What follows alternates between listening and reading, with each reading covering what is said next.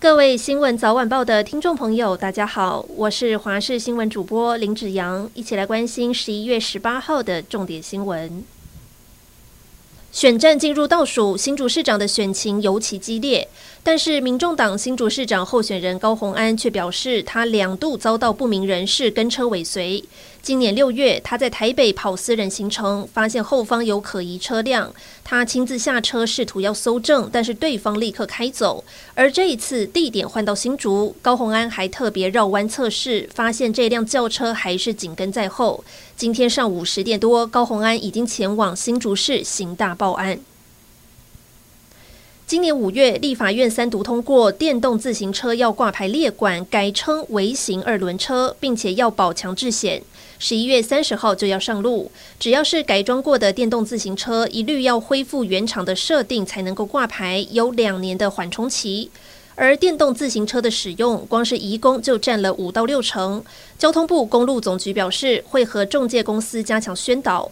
公路总局也提醒，十一月三十号之后，如果移工要买挂牌的微型二轮车，需要雇主签署同意书。只是因为牛奶泡得太多，新北市一名男子情绪失控，不但对抱着女婴的妻子大吼大叫，还动手打人。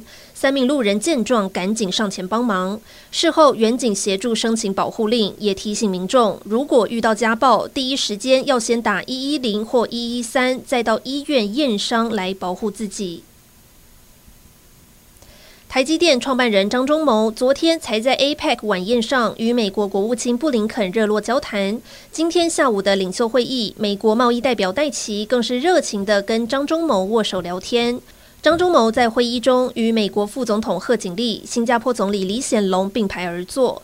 至于中国国家主席习近平，则是坐在对角线上。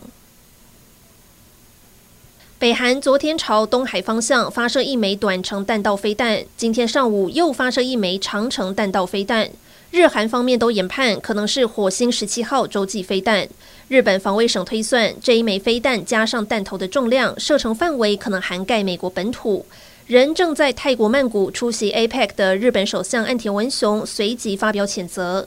美国副总统贺锦丽也与日本、南韩、纽西兰、澳洲、加拿大五国的领袖召开紧急会谈。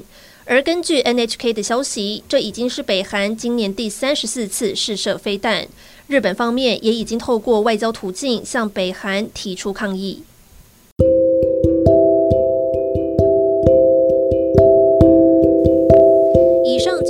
节新闻内容，感谢您的收听，我们下次再会。